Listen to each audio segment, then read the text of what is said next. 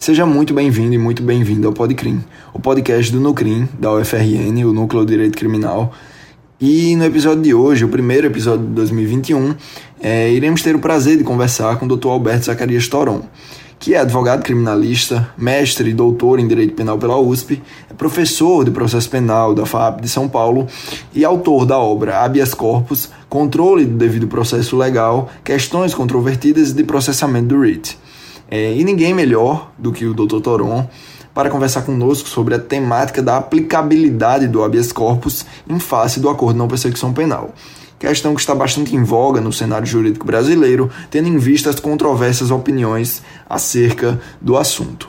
É, seja muito bem-vindo, Dr. Toron, e sinta-se à vontade. Obrigado, Matheus. A honra é toda minha de poder participar é, dessa entrevista e tendo uma audiência tão qualificada quanto a nossa aqui. Muito bem, é, sem mais delongas, acredito que para iniciarmos no tema do HC com relação ao ANPP, é melhor fazermos uma delimitação para os nossos ouvintes, uma introdução para situar a todos na temática. E por isso peço que é, o senhor faça uma introdução com relação ao histórico do HC ao longo da história constitucional brasileira e as hipóteses de cabimento, tanto constitucionais quanto é, nos esclarecer se existem hipóteses de legislação infraconstitucional e também a jurisprudência dos tribunais, como vem sendo aplicado o habeas corpus no Brasil. Por favor. Tá ótimo. Prazer.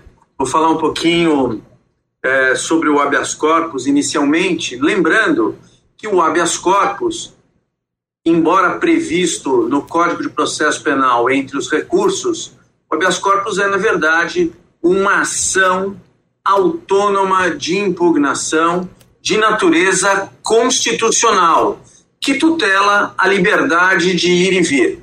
Quando nós dizemos que o habeas corpus tutela a liberdade de ir e vir, é importante ter presente que isso se dá tanto naquelas hipóteses em que a liberdade de ir e vir é diretamente atingida como, por exemplo, quando se decreta indevidamente uma prisão preventiva, como naquelas outras em que a liberdade de ir e vir possa vir a ser atingida indiretamente, de forma mediata, como, por exemplo, naqueles casos em que há nulidade processual, seja pela inépcia da denúncia, seja pela inversão na ordem do contraditório, como se deu no conhecido caso da cronologia da entrega dos memoriais, em que nós defendemos que o delatado deveria entregar os seus memoriais por último, após os delatores.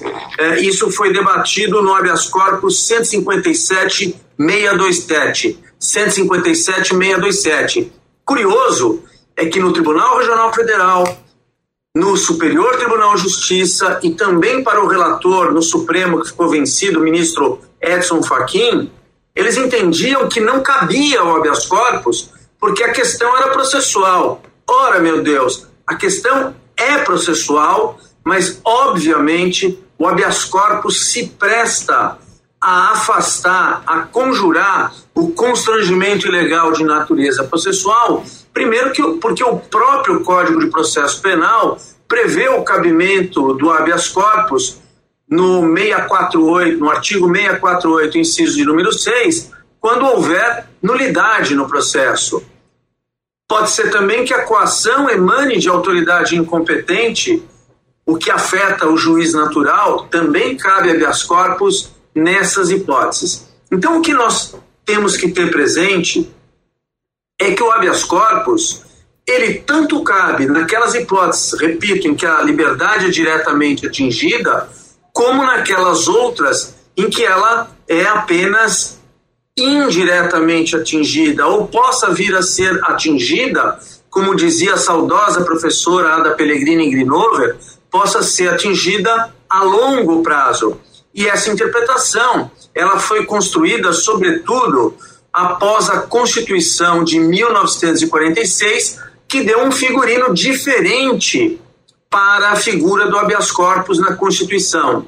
Enquanto a Carta de 37, imposta por Getúlio Vargas no Estado Novo, falava nos casos de coação à liberdade de ir e vir ou quando fosse iminente esta coação, tema que é repetido no artigo 647 do Código de Processo Penal, a Constituição de 46, a Constituição Democrática de 46 e assim a de 67, de 69 e a de 88 suprimiu a cláusula da iminência. É por isso que hoje nós temos o habeas corpus como esse instrumento amplo que impede, por exemplo, de se colocar algemas no preso no plenário do júri, que permite você discutir a aptidão formal da denúncia, a inépcia da denúncia, que permite discutir a questão na inversão das sustentações orais quando o Ministério Público é órgão recorrente, ou como eu acabei de dizer, o problema da cronologia das sustentações orais. Mas antes disso, nós já tivemos o emprego do, do habeas corpus para, por exemplo, garantir o acesso aos autos de inquérito gravado pelo sigilo por parte do advogado. Todo mundo dizia, ah, mas esse é um problema de mandado de segurança. É se você encarar o tema pelo ângulo da prerrogativa profissional. Mas se você encarar o tema pelo ângulo do cidadão,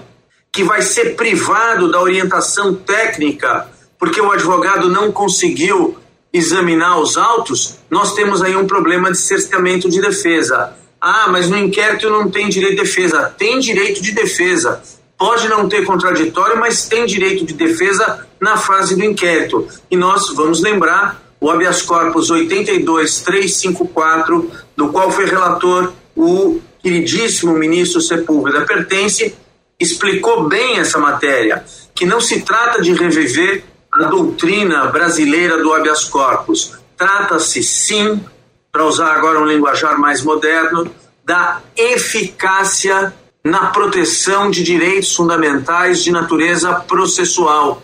É disso que nós estamos falando. E o habeas corpus tem se revelado um instrumento mais do que eficaz para garantir os direitos do acusado no processo penal. Em outras palavras, para garantir o devido processo legal. Muito bem. E agora, superadas essas questões introdutórias, é, acredito que já podemos ir para o objeto, é, para o tema que é alvo deste podcrim, que é justamente a possibilidade ou a impossibilidade de uso do habeas corpus, de uso da impetração em face do acordo de não persecução penal e principalmente é, sobre a possibilidade de impetração após a celebração do acordo, o que vem sendo alvo de algumas discussões no ambiente jurídico sobre é, essa questão. Por isso, vou pedir que, primeiramente, é, sejam feitas considerações gerais sobre o ANPP é, para situar os nossos ouvintes e, e logo, logo após o senhor já pode nos dizer qual é o seu entendimento acerca do assunto. Em primeiro lugar, o acordo de não persecução penal ele surge no ordenamento jurídico brasileiro com a Lei 13.964. E é importante lembrar que ele é uma espécie de alargamento do sursi processual. Importante nós lembrarmos isso, porque a Lei 9099 trouxe pioneiramente no artigo 89 a possibilidade da suspensão condicional do processo, naquelas hipóteses em que a pena mínima combinada ao delito não seja superior a um ano. O legislador de 2019 ele avançou nesse entendimento e aqui, antes de prosseguir, eu queria lembrar o seguinte: a Lei 9099 partiu do seguinte pressuposto: por que, que eu vou processar o Mateus se ao final ele vai ter direito ao sursi? Sursi na forma clássica, a suspensão condicional da pena, o sursi penal, com o perdão do pleonasmo. O Mateus era processado por um crime, ao final ele era condenado a uma pena de um ano e ele teria direito ao sursi. É muito mais prático, em vez de movimentar toda a máquina do judiciário, se ele aceitar as condições que foram impostas, que ele não seja processado, mas que, mas que, esse é o ponto importante, mas que, aceitando essas condições, ele tenha direito ao sursi processual. O Estado não movimenta a máquina e, ao final, ele preserva a sua primariedade e, se cumprir as condições, ele vai ter a sua pena declarada extinta, ou ele, melhor dizendo, ele vai ter a punibilidade declarada extinta. Meus amigos, o que, que é o acordo de não persecução penal? O acordo de persecução penal não é mais e nem menos do que um alargamento das fronteiras de cabimento do sursi processual. E é importante que se diga que o raciocínio aí ele se dá com base no artigo 44. Se você praticou um crime que não envolva violência ou grave ameaça à pessoa e que a pena mínima combinada ao delito seja inferior a quatro anos, neste caso, caberá a proposta do acordo de não persecução penal. Antes de falar disso uh, uh, e correlacionar com o habeas corpus, é importante dizer que o artigo 28A estabelece algumas condições. Então eu vou ler. Não sendo o caso de arquivamento e tendo investigado, confessado formal e circunstanciadamente a prática de infração penal sem violência ou grave ameaça e com pena mínima inferior a quatro anos, o Ministério Público poderá propor o acordo de não persecução penal, desde que necessário e suficiente para a reprovação e prevenção do crime, mediante as condições ajustadas cumulativa e alternativamente. Então, primeira coisa, se não for o caso de arquivamento, então, por hipótese, se o Ministério Público entender que se trata da apuração de fato atípico e, portanto, é caso de arquivamento, ele não vai propor o acordo de não persecução penal. Se o Ministério Público entender que no apuratório feito no âmbito do inquérito policial não há indícios suficientes para oferecer uma denúncia, ele vai propor o arquivamento. A mesma coisa se ele entender que estiver extinta a punibilidade. Então, primeira coisa, se se tratar de arquivamento, de caso de arquivamento, e o Ministério Público, mesmo assim, propuser acordo de não persecução penal, é evidente, meus amigos, que neste caso, mesmo que a pessoa aceite o acordo de não persecução penal, é evidente que caberá em tese a impetração de habeas corpus. Mas há uma diferença muito grande entre o acordo de não persecução penal e a suspensão condicional do processo. Por quê? Porque no acordo de não persecução penal, o acusado ele é obrigado a confessar, vejam bem, ele é obrigado a confessar formal e circunstancialmente a prática criminosa. Então aí nós temos um problema.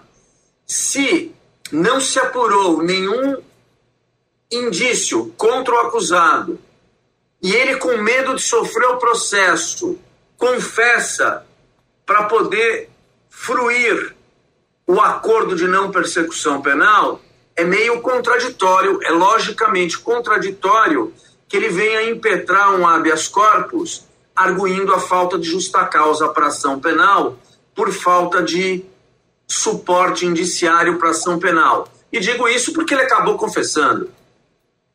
Agora, pensemos numa outra hipótese. Uma pessoa orientada, mal orientada por mim, ela acaba fazendo o acordo de não persecução penal, mas ela está insatisfeita. E ela vai procurar o doutor Matheus Berkmans. E o Matheus examina o caso e fala o seguinte: meu amigo, o senhor confessou uma coisa que é atípica o senhor deu um cheque em garantia e esse cheque em garantia não tipifica estelionato. Nada impede, nada impede nessa hipótese que posteriormente ao acordo firmado se discuta a correção da qualificação jurídica dada a fatos incontroversos e se questione a tipicidade da imputação penal. Por que, que eu digo que isso é possível? Tem algum julgado dizendo que isso é possível? Não, não tem.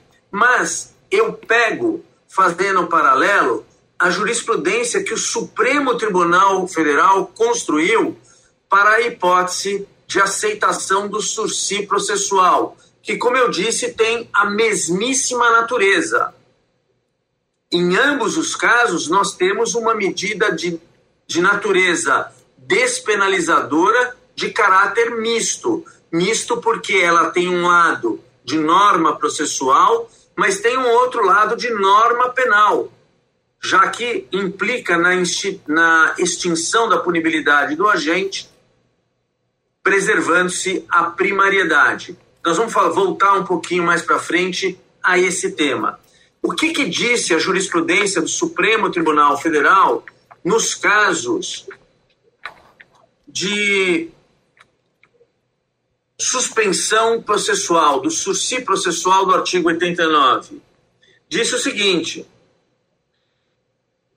a suspensão do processo operada a partir do disposto no artigo 89 da Lei 9099 não obstaculiza impetração voltada a afastar a tipicidade da conduta.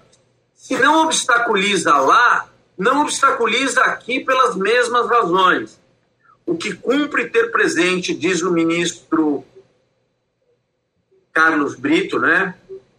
Carlos Aires Brito, diz o seguinte: o que cumpre ter presente é a possibilidade, ainda que latente e ante certo ato, de o paciente, por este ou aquele motivo, vir sofrer cerceio na liberdade de ir e vir. Claro, se ele não cumprir as condições impostas pelo acordo de não persecução penal, ele pode ter que responder ao processo e vir a ser preso se condenado. Por isso, ele pode perfeitamente discutir a, a tipicidade do crime que lhe foi imputado. Então, prossegue o ministro Carlos Aires Brito, tem-se que, deixando acusado de atentar para as condições fixadas quando da formalização do termo concernente à suspensão do processo, segue-se que a retomada do curso da ação penal para a prolação da sentença, no sentido de absolver ou condenar, é o suficiente para se assentar o interesse de agir na via do habeas corpus. Isso foi decidido pela primeira turma no habeas corpus 85747, habeas corpus 85747. Na mesma linha, o Superior, é, Superior Tribunal de Justiça, no recurso em habeas corpus 48443, decidiu o seguinte: com medo de perder a oportunidade da suspensão processual, esta é aceita mas isso não pode suprimir o direito de se questionar a legalidade da própria ação penal. É isso que é importante, quer dizer, o fato de você ter feito um acordo para suspender a ação penal nos termos do artigo 89, ou um acordo de não persecução penal nos termos do artigo 28A, não pode lhe retirar o direito, o direito de questionar a legalidade da própria ação penal. Portanto, nesses casos, o habeas corpus também tem cabimento e você pode manejá-lo mesmo após a aceitação do acordo para é, é, poder discutir a matéria. Eu tive um caso agora, o Matheus, muito interessante, em que o sujeito foi acusado da prática de um crime fiscal. Olha que coisa interessante. Eram, se não me engano, sete ou oito crimes fiscais. O juiz rejeitou em grande parte a ação penal, remanescendo apenas um único crime. Qual era a história? O sujeito era médico, registrou uma empresa, ele era radiologista, ele registrou uma empresa numa cidade vizinha São Paulo, uh, na qual a alíquota do ISS, Imposto sobre Serviços, era menor que a de São Paulo, mas ele prestava serviços em São Paulo. Bom, um dia ele é descoberto, ele é autuado, depois de transitar em julgado o procedimento administrativo, isto é, depois de haver o lançamento, a constituição definitiva do crédito tributário, ele então sofre uma representação para fins penais e é oferecida ação penal. Como eu disse, o juiz rejeita em grande parte e na parte remanescente o juiz devolve ao Ministério Público para ver se cabe acordo de não persecução penal. E o Ministério Público oferece uma proposta de acordo de não persecução penal. Oferece, mas diz, como condição para sua implementação, mas diz que o, o denunciado terá que pagar integralmente o tributo devido. Alto lá, ele já pagou uma parte do tributo quando pagava em, em, em Poá. Então, essa parte que ele pagou, nós sustentamos, deveria ser descontada do todo. Mas o Ministério Público entendeu que não. Nós conversamos com o juiz e houve um recurso para o, o Procurador-Geral de Justiça apreciar a matéria. Nesse meio tempo, o juiz designou data de audiência de instrução, já que não havia sido aceito até então o acordo de não persecução. E aí tem um problema sério, porque se ele não aceitar o acordo de não persecução penal, ele vai negar no interrogatório a prática delitiva. Mas se ele quiser aceitar o acordo de não persecução penal, ele vai ter que confessar. Então não podia andar a ação penal, porque isso criaria uma contradição, para não dizer uma própria armadilha para a defesa. Se ele, na instrução penal, não confessa o delito, ele perde a chance de ter o acordo de não persecução penal que ele queria ter. Esse é um ponto importante. E aí nós batemos as portas do Tribunal de Justiça do Estado de São Paulo e, numa liminar concedida pelo Tribunal de Justiça, é, se assentou que o habeas corpus era cabível e, além de ser cabível, o magistrado disse que se não fosse suspensa a atividade instrutória, o paciente teria um prejuízo irreparável. E eu vou ler para vocês o que ele disse. Com efeito, em análise perfunctória, tratando-se de audiência una de instrução e julgamento, verifica-se haver fundado receio de que haja enfrentamento do mérito da ação penal, embora pendente de análise do referido instrumento negocial, destinado justamente a evitar o deslinde da persecução penal.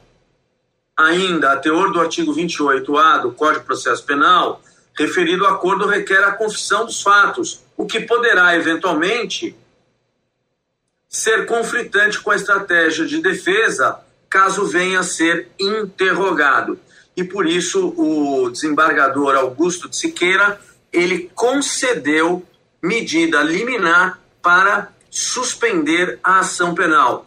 Então a gente observa que o habeas corpus em incidentes como esse, ele pode ter lugar tanto antes do oferecimento da proposta como depois, inclusive depois da aceitação.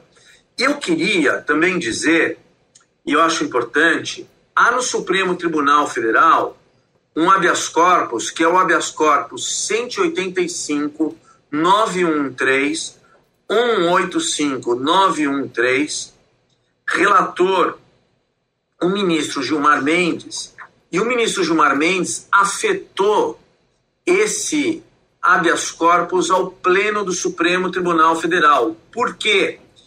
Porque há uma discussão, todo mundo deve estar acompanhando, e tem um dissenso sobre isso no STJ, sobre um, o acordo de não persecução penal pode ser oferecido em processos já em curso, quando do surgimento da Lei 13.000 964, qual é a natureza da norma inserida no artigo 28A? É possível sua aplicação retroativa em benefício do imputado? A resposta me parece muito clara. A natureza jurídica da norma do artigo 28A é natureza de norma mista.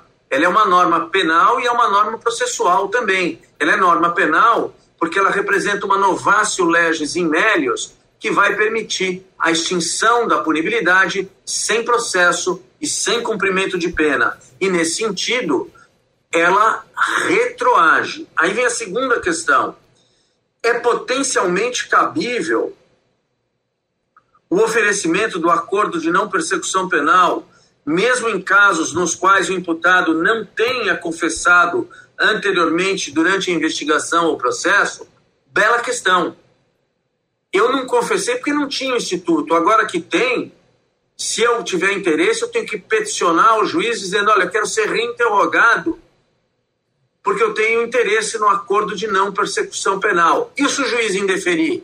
Eu entendo que cabe habeas corpus, porque você tem direito a essa uh, a esse instituto de natureza despenalizadora. Queria dizer também que há uma discussão que se fez quando da Lei 9.099 e que volta a se fazer agora. A proposta do acordo de não persecução penal, ela é uma prerrogativa institucional do Ministério Público ou é um direito público subjetivo de natureza processual do investigado? Vou tentar explicar. Pode acontecer de, num determinado processo, o representante do Ministério Público, apesar de a pena, sem, a pena mínima ser inferior a quatro anos, não propor a, o acordo de não persecução penal por entender que o delito é grave, ou seja, por um subjetivismo da parte dele. O juiz pode instá-lo a propor? o juiz não concordando manda para o 28A, e se o procurador-geral insistir na negativa da proposta? Eu posso impetrar um habeas corpus e o tribunal conceder de ofício? Houve uma grande discussão no início da vigência da 9.099 sobre esse tema. Acabou prevalecendo o entendimento, tem até súmula a respeito, de que o, o, o sursi processual, o artigo 89 da Lei 9.099, ele é prerrogativa institucional do Ministério Público, não é direito público subjetivo. E, portanto, se o Ministério Público não propuser o acordo, a ação não pode ser suspensa, não pode haver acordo de não persecução penal. Eu acho um erro isso. Acho que, a despeito da redação, deveria ser entendido como uma prerrogativa, como um direito público subjetivo de natureza processual do investigado. De tal modo que, se o órgão do Ministério Público não propuser, você pode pedir o juiz e o juiz, entendendo que estão presentes as hipóteses, o juiz deveria poder conceder o ANPP. Essa é a minha opinião. E, obviamente, se o juiz entender que não cabe, talvez fosse possível discutir a matéria pela via do habeas corpus. Mas nós estamos longe disso ainda. Então, estamos longe disso ainda. Bom, era isso em linhas gerais o que eu queria dizer. Não sei se você tem alguma pergunta, Matheus, e eu estou à disposição. Doutor Toron, eu estou mais que satisfeito com os apontamentos feitos hoje pelo senhor. Entretanto, existe um, um questionamento é, na verdade, eu queria saber a sua opinião é, especificamente sobre é, os, o, as críticas que alguns defensores sofrem com relação à impetração do HC justamente após a celebração do acordo. Por exemplo, é, tivemos recente decisão monocrática no HC 619751 do STJ, de relatoria do ministro Félix Fischer, em que foi rejeitado o HC impetrado pela Defensoria Pública do Estado de São Paulo, em que nele se pleiteava a aplicação do princípio da insignificância é, em caso em que já havia sido celebrado o ANPP. E várias foram as críticas à postura da defesa. É, o defensor foi acusado de praticar a quebra da boa-fé e da lealdade processual. Portanto, eu gostaria de saber como o senhor responde a esse tipo de crítica e a esse tipo de posicionamento, vindo inclusive de juristas, é, digamos assim, influentes no meio acadêmico e no meio jurídico. Eu respondo de uma maneira muito simples e enfática. Alguns negros americanos acusados de crime, de crimes que eles não cometeram, foram levados a aceitar barganhas com penas cumpridas até de prisão perpétua, com medo de sofrer a pena de morte.